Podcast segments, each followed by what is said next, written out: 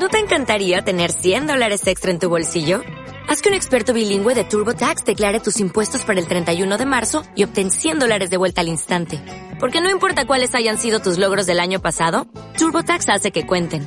Obtén 100 dólares de vuelta y tus impuestos con 100% de precisión. Solo con Intuit TurboTax.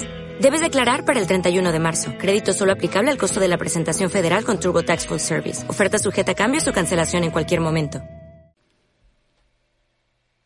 Lo que tus oídos necesitan para iniciar el día. Música, contenido inteligente y energía positiva. ¿Qué esperas? Dale Play Miami con Lucía Tovar y Fran Carreño. Somos PDM Radio, contenido global para rediseñar tu mente. Dale Sí, señor. Inmigración al día se llama esto y es con nuestra queridísima abogada Morela Salazar Dager de SDA Immigration que ya está con nosotros porque vamos a hablar de muchísimas cosas. More, welcome back. Thank you. Good morning. ¿Cómo están todos? Muy bien, muy bien. Súper bueno. Viendo, More, que ayer salí, pero como papelillo empezaron a decir, ya aprobaron los primeros TPS ya aprobaron oh, mira, qué maravilla. Sí, sí, sí, sí. La gente celebrándolo y la gente diciendo, oye, mira, este, ya aprobaron, ya empezaron a aprobar los TPS, porque parece que hasta la semana pasada no había, no, no había pasado nada en ese sentido, pero aparentemente o, todo... O, alguien salió a decirlo porque le convenía decirlo. Vi como un par de cuentas que lo estaban celebrando, mm. sí, lo celebraban. O sea, debe haber algo de verdad en eso. Yo eh, bueno, primero, buenos días, qué chévere, una semana más, vamos para adelante. Y hoy vamos a hablar de lo que ustedes quieran porque no tengo ni idea de qué hablar. Bueno, yo, tengo, una pregunta, porque sabes, todas las semanas siempre, siempre se nos quedan cositas por ahí entre el tintero. Y habíamos hablado en alguna, en alguna de estas semanas sobre las peticiones familiares, pero yo quiero hablar en específico de esas visas de prometido porque la gente no, hay una visa que se llama la visa de fiancé que, o de prometido. ¿Cómo hago yo para traerme a mi novio, a mi novia, a mi, bueno, a mi peor es nada, digo yo? Ay, caray. Caramba. Pero de cariño, le dice así, peor es nada, de cariño. no, tú sabes, tú sabes, que eso decía una amiga mía, porque, mm, eh, bueno, decía, después de que uno se divorcia, no sé qué, y vuelve a salir al ruedo, uno, aunque sea, se consigue un pero es nada. Oh, oh okay, okay. Era eso, entonces bueno, lo hice, lo hice como un, como un intro ahí, pero era chiste interno. Y no lo expliqué, no lo expliqué. ¿Cómo, cómo, funciona esa visa? Sí, esta visa, eh, bueno, la ley prevé eh, eh, este tipo de visa para las personas americanas, los ciudadanos americanos, que tienen prometidos en el extranjero. Eh, como el amor no tiene barreras, ustedes saben que personas que de pronto están asignadas a trabajar en otros países, tal, se enamoran, tienen relaciones con extranjeros y la forma ideal de, es decir, hay varios caminos, pero una de las maneras es sacarles, poder peticionar una visa de eh, fiancé, que es la K1, este, eh, por medio del consulado de los Estados Unidos en ese país en particular, se solicita la visa al, beneficiario o al, prometido, pues se le otorga esa visa que le permite entrar al territorio norteamericano y dentro de los 90 días siguientes a su ingreso a los Estados Unidos se tiene que celebrar el matrimonio para entonces luego hacer la petición familiar eh, como cónyuge de un ciudadano americano. Este, Muchas veces, eh, y, lo digo claramente, muchas veces esto no, no lo hacen, aunque digamos es la forma más correcta, ¿verdad?, de entrar a los Estados Unidos cuando tienes planes de matrimonio. Eh, muchas veces eh, los, los novios o celebran el matrimonio en el país extranjero y se hace toda la petición familiar primeramente, esa primera fase que siempre les digo, les explico a ustedes, que es la I-130, que es donde el ciudadano solicita a su cónyuge y luego se hace eh, la, solicitud de la visa de inmigrante a través del consulado. De manera que la persona, en vez de buscar una visa que se vence, va directamente a una entrevista para que le otorguen su visa de inmigrante y ya entraría a los Estados Unidos como residente del país. Claro, es que es que es completamente diferente porque lo que hemos visto últimamente también es que hay personas que bueno que se que buscan pareja por las mm, redes sociales, tienen eh, las aplicaciones esas para buscar pareja y ahí ella va, vi, hemos visto programas en la televisión donde hay 90 eh, Day Fiancé porque son 90 días que te dan para realmente celebrar la ceremonia. Exactamente, y entonces hay ciudadanos americanos o hay cazadores de ciudadanos americanos, sean hombres o mujeres, de lado y lado, de lado y lado, o cazadores que dicen, bueno, ya va, me voy a buscar a alguien para que, para poderme ir. Entonces, al final los 90 días son beneficiosos para esa persona que quizás, bueno, a lo mejor sí mm, eh, hacen clic y hacen match y entonces deciden casarse antes de los tres meses. Pero si no, a esa persona, sea hombre o sea mujer, le tocaría ir hasta el país de origen de su... Mm, de la persona que conoció, la persona que se enamoró por internet a conocerla, que también se han visto los casos, ¿no? Exactamente. Bueno, de hecho, ese programa me parece que la mayoría de los casos que presentan son casos así. Eh, personas que se conocen online y de repente el ciudadano americano viaja a ese país, tiene una pseudo relación, porque imagínate en cuánto tiempo se puede conocer realmente una persona, pero bueno, igual llegan al, al, al, punto de solicitar la visa de fiancé, la K1 eh, nuevamente. Eh, esa persona viene a los Estados Unidos y te dan esos 90 días para hacer todos los preparativos de matrimonio.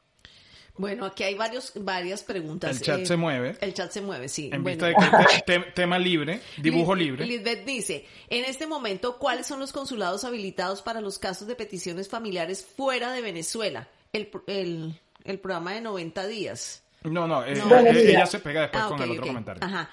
Para los casos de peticiones familiares fuera de Venezuela. ¿Cuáles son los consulados? Bueno, realmente para los casos de peticiones familiares, como les digo, cuando una persona está esperando una cita, una entrevista para una visa de inmigrante, los consulados están funcionando eh, y lo han estado por un buen tiempo ya.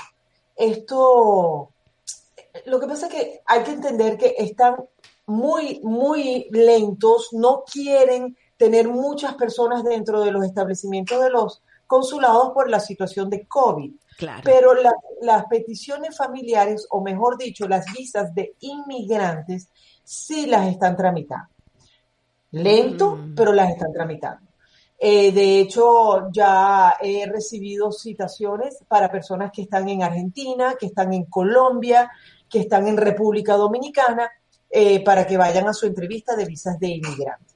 O sea que en ese sentido yo creo que yo diría que la mayoría de los consulados ya están funcionando, están activos. Claro, es que yo, en la medida en que la pandemia va cediendo, también van aumentando los servicios. Sí, la pandemia cede y, y entonces del otro lado aumentan los servicios y se van agilizando los procesos. Bueno, dice, dice Jenny, mi mamá tuvo la visa americana, ya se le venció, tiene 62 años ¿Qué hay de cierto? ¿Qué es que hay de cierto de que las posibilidades de que le renueven la visa ya a esa edad son muy bajas? Amén de que ya no hay embajada en Caracas y toda la cosa. O sea, yo quisiera viajar a Estados Unidos y encontrarnos allá, porque ella está en Irlanda. ¿Es posible aún para una persona mayor renovar su visa de turista? Bueno, eh, decir que está tan mayor a los 62 años duele un poco, ¿no? Eh, duele, duele. a, mí, se me puso la piel de gallina. Jenny, Jenny. Jenny, te voy a pasar una foto de alguien, de alguien a los 90 que baila mejor que tú. Exactamente. Exacto. Bueno, mira, eh, a ver, ¿qué hay de realidad que por la edad no le van a dar la visa? Mm, no hay nada escrito, eso no es así. Eh, lo que sí es que em, cuando una persona está solicitando una renovación de visa de turista, es más probable que se la otorguen a que cuando se está pidiendo una visa nueva por primera vez. Eso número uno. Número dos, eh, garantías de que emitan una visa de turista no existen y la verdad que desafortunadamente para los venezolanos, eh, digamos que los filtros son un poco más, eh, más duros, ¿no? Porque entendamos que la situación de Venezuela pues no ayuda a que un oficial pueda entender que alguien viene de turismo por unos días y se regresa a Venezuela.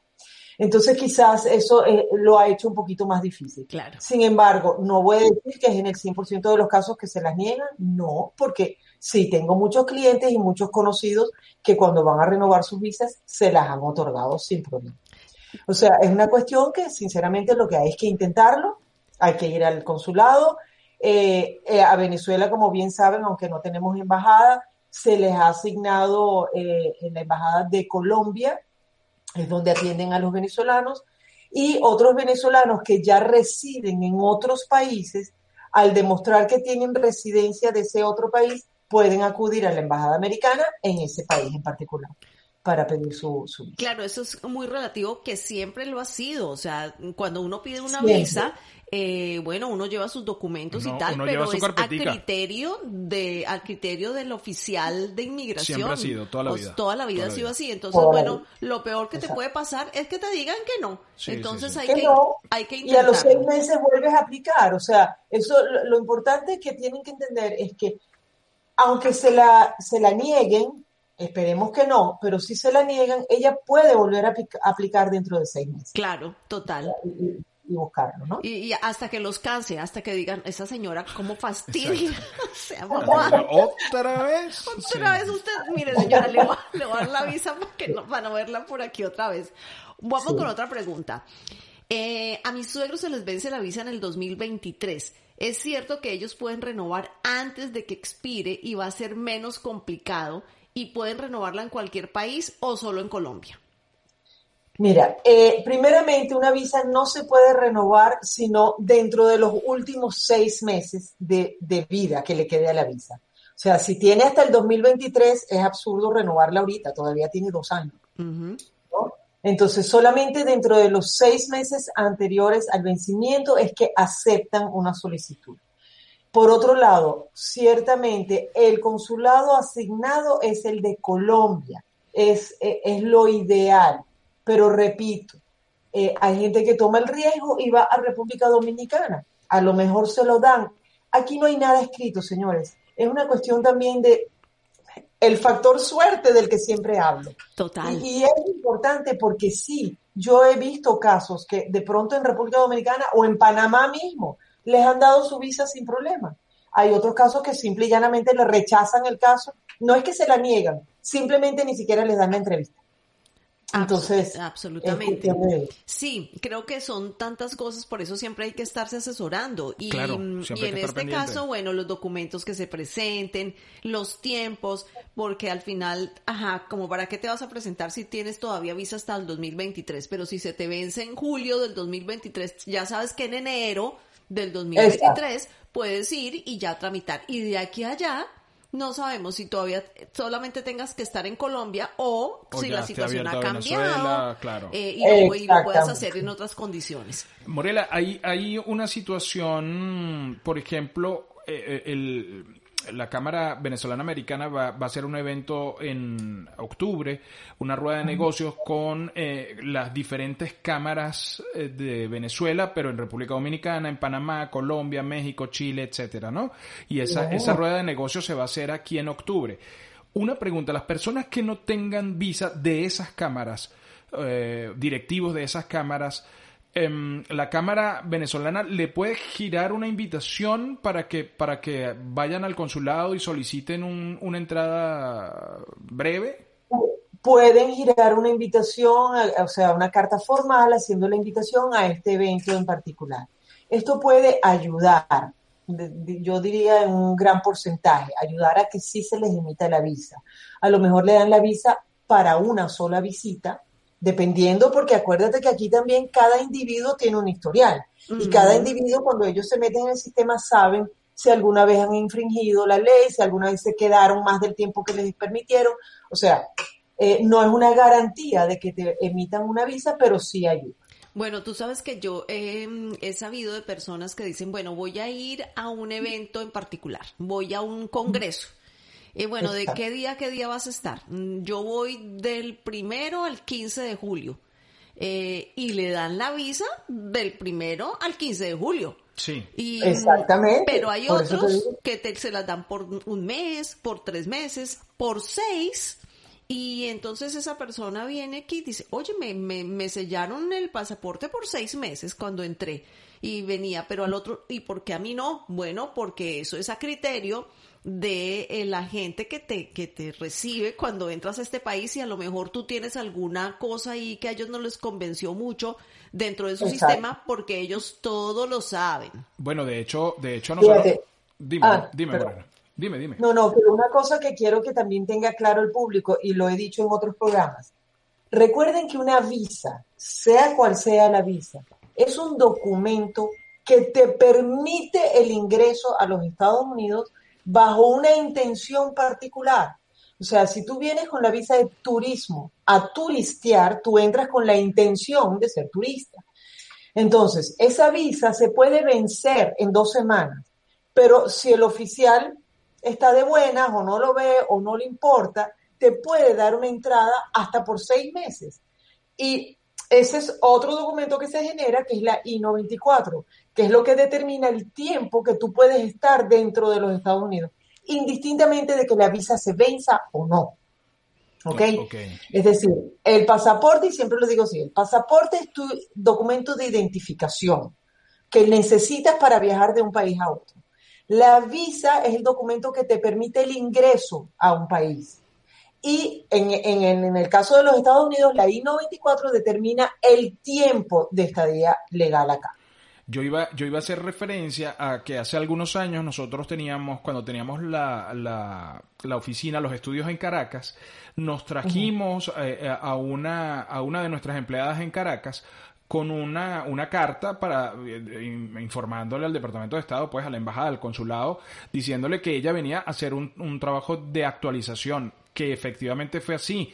Vino una semana, estuvo aquí en un, en un periodo de, actualización, le dieron entrada creo que por seis meses, ella se fue otra vez a Venezuela a seguir trabajando y a los tres meses eh, previos al, al, vencimiento de esa entrada que le habían dado, se fue al consulado y pidió su visa de turista y le dieron la visa de turista ahí, ella no había logrado hacerlo.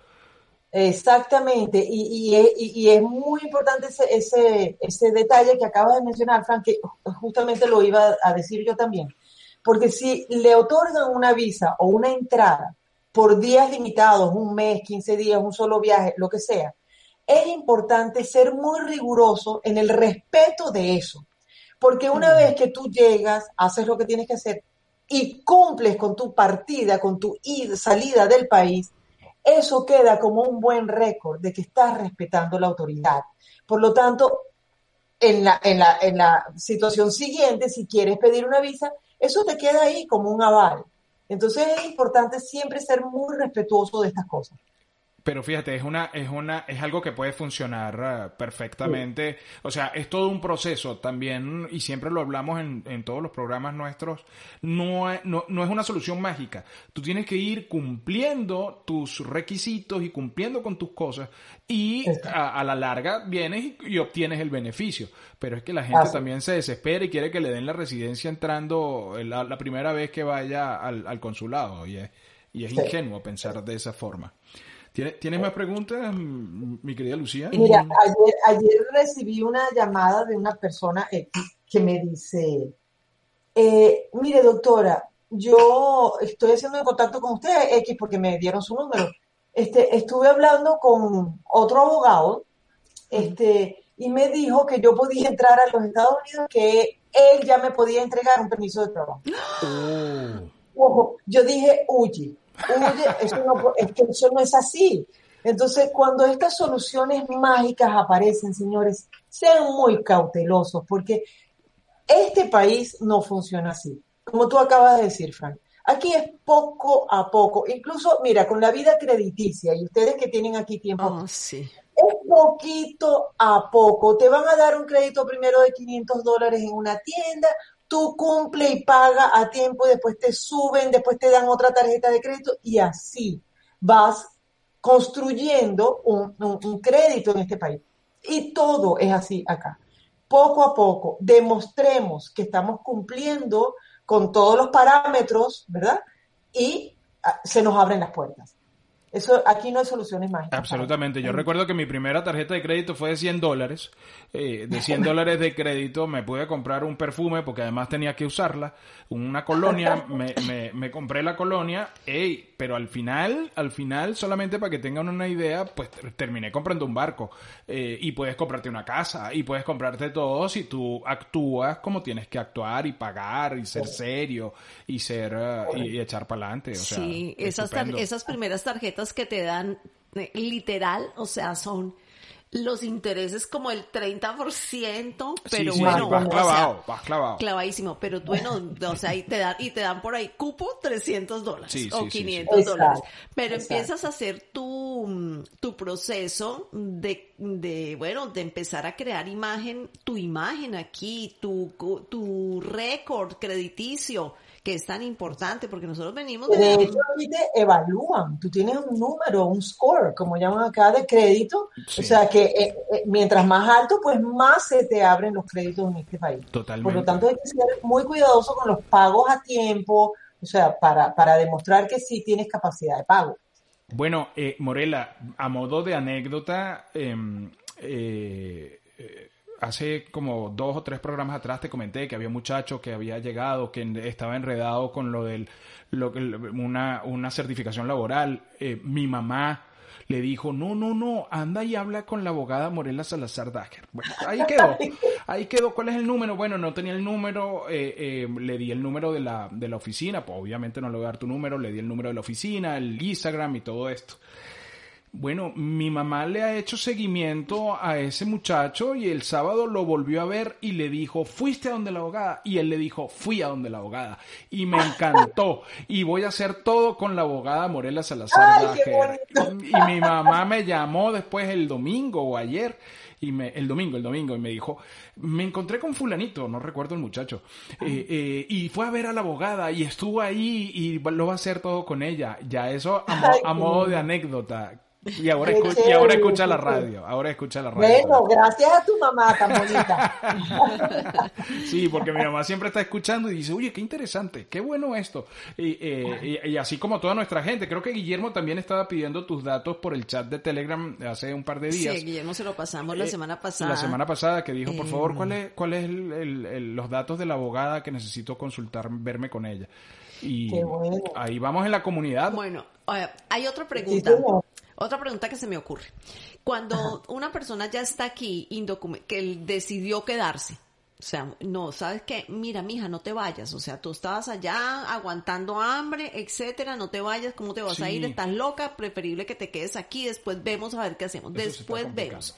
Y ya se le pasó el tiempo y se quedó ilegal. ¿Cómo hacemos ahí? ¿Qué probabilidades tiene esa persona de resarcir eso y poder legalizar su estadía? Mira, desafortunadamente, la única manera de que una persona que esté fuera de estatus ya pueda lograr eh, encarrilarse nuevamente dentro del carril legal es a través de un matrimonio. Estos señores, en absoluto es una recomendación legal, o sea, yo siempre tengo que hacer esa salvedad, pero es la única manera. de lo contrario, tendríamos que contar cuántos días se sobrepasó de, la fecha de su estadía legal acá y ver de qué manera podemos hacer un proceso distinto a través de una empresa o que esta persona salga del país se mantenga un tiempo afuera y, e intente reingresar al país o se comience un proceso estando esta persona fuera del país. Claro, o sea que es, este, muchísimo más conveniente. Eh, Morela es muchísimo más conveniente que si, por ejemplo, yo tengo, yo entré al país con mi visa de turista normal, me dieron seis meses de entrada, el día 5 de mayo se me vencía y yo antes, la semana antes del 5 de mayo hice una extensión, ¿no? Eso sí. Absolutamente. Absolutamente, esa es la mejor solución. Este, sí, ojo. Y, es que estas son las cosas por, por, lo que yo siempre hablo de estrategias. Uno tiene que ver el camino que vas a seguir. Por supuesto, si te vas a quedar ilegal al día siguiente, inmediatamente solicita una extensión para que por lo menos ya la petición esté sometida al servicio de inmigración y estés cubierta, estás amparado, ¿ok? Este, pero si tú no tienes un plan de acción en los próximos días o meses, señores, no, no, no abusen del sistema. Es preferible salir, quedarse un mes fuera y tratar de volver a entrar. Porque es que si no, van a crear un récord negativo. Y esto queda, señores, esto queda en todas partes queda. Recuerden que todo este sistema y cada día más está sistematizado. Usted cuando sale del país, aunque ya no se entrega ese cartoncito blanco que dábamos antes, ¿se acuerdan? Sí, claro. bueno, ahora simplemente pasan el lector del aeropuerto, eh, del pasaporte y ya saben que esa persona ese día salió del país. Eso queda eh, el récord. Entonces, no abusemos de ellos si realmente queremos de alguna manera lograr un beneficio migratorio en el futuro, mediano o, lejano. Claro, como dice George Harris, vete para un bar y enamórate. Exactamente. Enamórate, exactamente.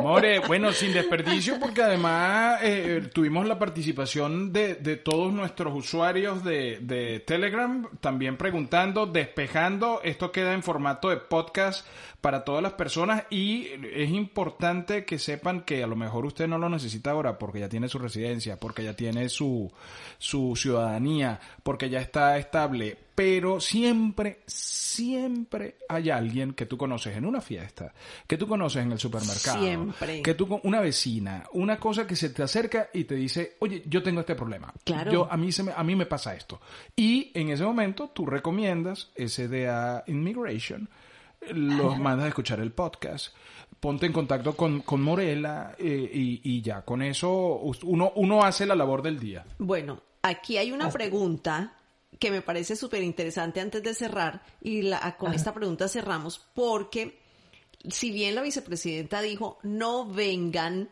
si no tienen documentos, no vengan si son ilegales, no los vamos a dejar entrar. Dice Judith, hay personas que están viajando por Centroamérica con destino a Estados Unidos, que se está presentando muchísimo esto de todas partes del mundo. Muchos hasta sin pasaporte, yo, yo diría que la mayoría. Esas personas cuando están allá, ¿qué hacen? Se regulan en calidad de refugiados? Sí.